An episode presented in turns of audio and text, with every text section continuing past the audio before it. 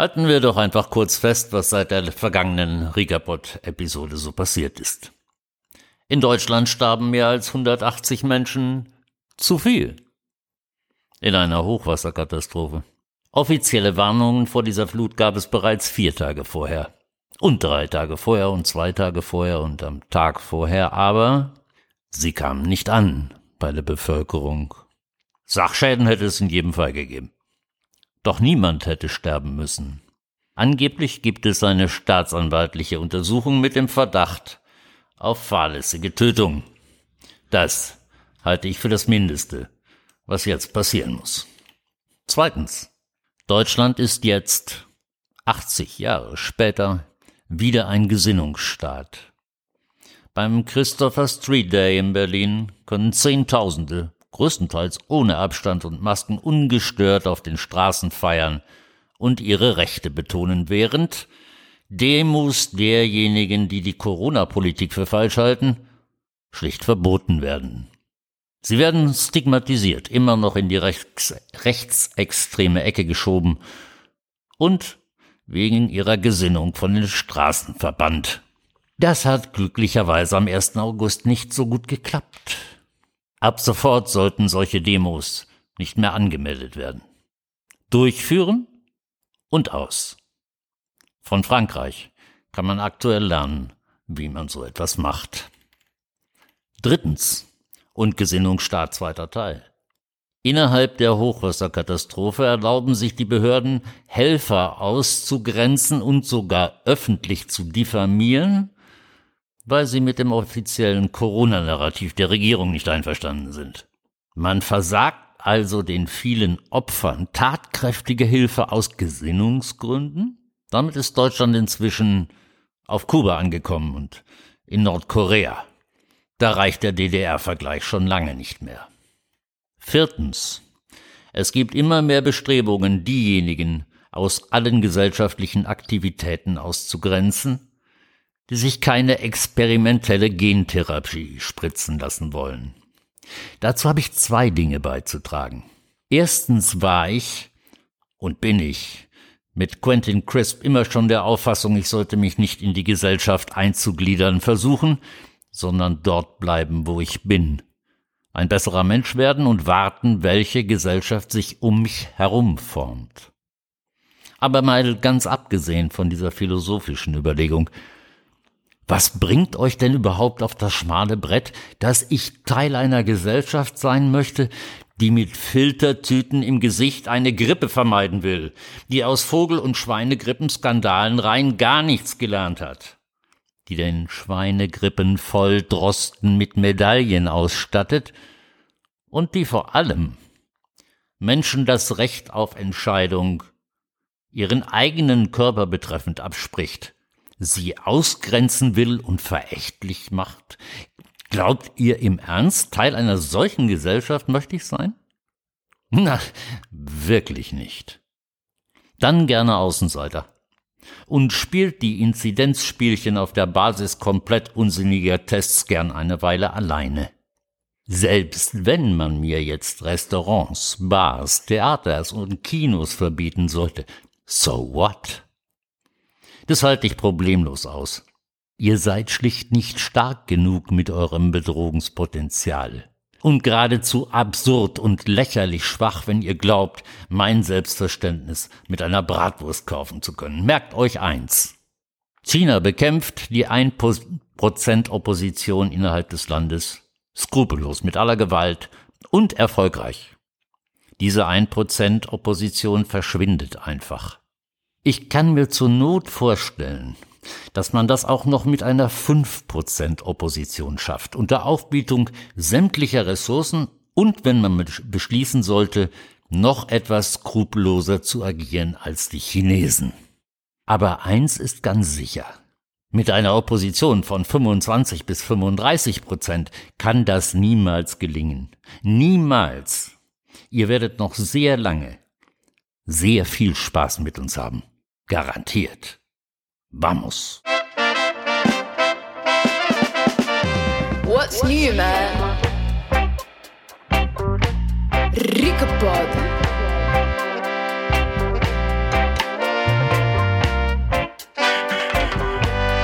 Ricapod.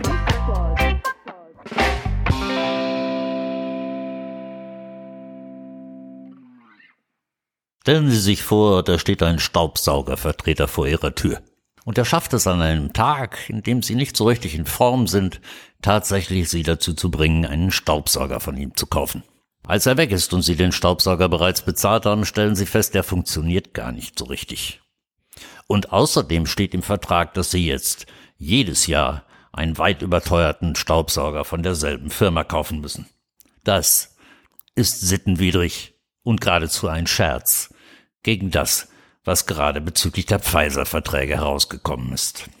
Der geheime Vertrag mit Albanien ist bereits im Januar demaskiert worden, der mit Brasilien kam erst jetzt heraus. Beides wurde und wird von der Mainstream-Presse so weit wie möglich ignoriert. Die grobe Zusammenfassung dessen, was da drin steht, vorweg. Der Hersteller, also Pfizer, trägt keinerlei Haftung. Kosten und Folgen aus Rechtsstreits trägt der Steuerzahler. Lieferverzögerung haben keine Folgen. Rückgabe und Rücknahme sind ausgeschlossen. Langzeitfolgen, Nebenwirkungen und Todesfälle sind Problem des Steuerzahlers. Falls keine endgültige Zulassung erfolgt, Sie wissen, bis jetzt haben die Impfstoffe nur eine vorläufige Zulassung, sollte also keine endgültige Zulassung erfolgen, ist Schadenersatz ausgeschlossen. Nationale Gesetze haben de facto keinerlei Bedeutung für Pfizer. Das sage ich gerne nochmal. Nationale Gesetze haben keine Bedeutung für Pfizer. Laut Vertrag gibt es eine Abnahmeverpflichtung selbst dann, wenn es alternative Behandlungsmethoden gibt. Es besteht kein Zweifel, diese Vertragsdokumente sind authentisch. Die brasilianischen Dokumente stammen von einem offiziellen Server, ihre digitale Signatur wurde verifiziert. So sehen also Verträge zwischen dem Pharmagiganten Pfizer und den Nationen dieser Welt aus. Sie wissen doch, Pharmafirmen besorgen sich um die Weltgesundheit wie Waffenfirmen um den Weltfrieden. Nüchtern betrachtet, zum immensen Schaden der Bevölkerung diese Verträge, die Sittenwidrigkeit erschließt sich auch juristischen Laien. Hier wurden also unvorstellbare Summen von Volksvermögen unter komplett absurden Rahmenbedingungen an ein Privatunternehmen umverteilt, so dass man zwangsläufig an Korruption an höchster Stelle und an einen Kriminalfall denken muss. Für die beiden Verträge wurden Geheimhaltungsklauseln vereinbart. Zehn Jahre für Albanien, 30 Jahre für Israel. Das hat nicht so ganz geklappt. Und die Informationen und Dokumente werden, egal mit welchen Repressionen auch immer, nicht mehr aus dem Netz zu entfernen sein. In anderen Ländern wird das wahrscheinlich ähnlich aussehen. Preisunterschiede der Preis für Albanien betrug 12 US-Dollar pro Dosis. Obwohl in verschiedenen internationalen Untersuchungen betont wurde, dass die Verkaufspreise für die jeweiligen Staaten nicht variieren, sind sie in der Praxis mehr als unterschiedlich. Israel bezahlt fantastische 62 US-Dollar pro Dosis, also mehr als das Fünffache. Und auch der US-Steuerzahler wurde geschädigt. In den USA wurden 19,5 US-Dollar pro Dosis verrechnet. Der Preis pro Dosis für Österreich oder Deutschland wird in Zukunft noch sehr interessant werden. Bisher war der Einkaufspreis eins der bestgehüteten Geheimnisse dieser schändlichen Vereinbarungen. Besonders perfide ist der Passus, die Käufer willigen ein, dass kein anderes Medikament oder Wirkstoff, der in der Lage wäre, Covid-19 zu behandeln oder zu heilen, die Vertragssituation mit Pfizer verändern darf. Das passt perfekt zusammen mit vielen Aussagen aus den USA, dass alternative Heilmethoden, andere Medikamente, die in der Lage sind, Covid-19 zu heilen, direkt vom Markt genommen worden sind und verboten wurden. Was ich als besonderen Skandal empfinde, im Vertrag fehlt jeder sonst immer übliche Hinweis, dass sich der Vertragspartner, nämlich Pfizer, an die Gesetze, Vorschriften und Normen des jeweiligen Staates halten muss. Die Anwendung lokaler Gesetze wird spezifisch ausgeschlossen. Im Gegenzug muss der Hersteller gar nichts. Nicht einmal pünktlich liefern. Der Käufer hingegen muss alles beispielsweise die Verteidigung des Herstellers in allen Fragen Schadenersatz und sonstigen rechtlichen Eventualitäten übernehmen und den Hersteller unlimitiert schadlos halten. Das beginnt bei den Anwaltskosten und endet bei jeder nur denkbaren Variante von Strafe, Forderungen oder sonstigen finanziellen Ausgaben. Normalerweise ist so ein Vertrag bei Sittenwidrigkeit ungültig viel mehr als bei ihrem Staubsauger. Keine Regierung hat das Recht, in einem Geheimvertrag die geltenden Gesetze als unwirksam zu erklären. Allein aus diesem Grund heraus wäre in einer funktionierenden, nicht korrupten Welt das gesamte Vertragswerk als hinfällig aufzuheben. Wie immer, alle erforderlichen Dokumente, die Sie brauchen, um das hier Gesagte nachzuvollziehen, finden Sie selbstverständlich in der Podcast-Beschreibung.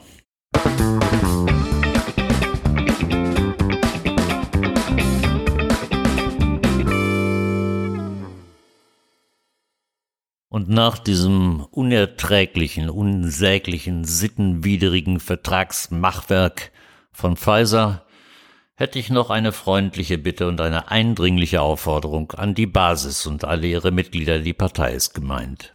Für Rentensysteme, Tempo 130 und die neue stratosphärische Gendersprache gibt es genug Parteien, die gerade alle im Bundestag hemmungslos versagen. Die Basis hat eine andere Aufgabe. Im Moment gibt es ein einziges Thema, ein einziges, nämlich die Corona-Politik, alle verfehlten Maßnahmen und alles, was daraus folgt. Auch die wirtschaftlichen Verwerfungen. Das ist das einzige Thema, das in den Vordergrund muss. Wenn es in den Vordergrund muss, dann ist Dr. Füllmich wichtig. Viviane Fischer, Dr. Wodak, Professor Bagdi, Professor Martin Schwab und der Corona-Ausschuss. Ich würde mir wünschen, dass insbesondere der Schwarm der Basis genau das einsieht. Wenn es einen Werbespot im Fernsehen gibt, den die Basis senden kann, dann muss dieses Thema, die Corona-Politik, absolut in den Vordergrund. Und wenn die Doppelspitze der Basis nicht versteht, sollte sie weg. Das System ist ganz einfach. Am Anfang der Corona-Politik gab es keinen runden Expertentisch, Kamera drauf und live übertragen. Das genau brauchte es jetzt bei der Basis. Die Doppelspitze an einen Tisch, Frau Fischer, Herr Wodak, Herr Füllmich und Herr Bagdi und Martin Schwab und gerne auch äh, Claudio Sieber an diesen Tisch, Kamera drauf, Ton an, live übertragen und dann soll sich jeder sein eigenes Bild machen. Einigt euch. Wir brauchen euch. Alle. Insbesondere brauchen wir das Thema Corona-Politik in der Öffentlichkeit. Damit Grüße. Grüße mit dem Pfizer-Vertrag in der Hand an den Bund deutscher Steuerzahler. Natürlich nach Lilienthal an den Rest der Welt und ich bedanke mich wie immer für Ihre Aufmerksamkeit. Hasta la victoria. Siempre. What's new, man? Riekenpot.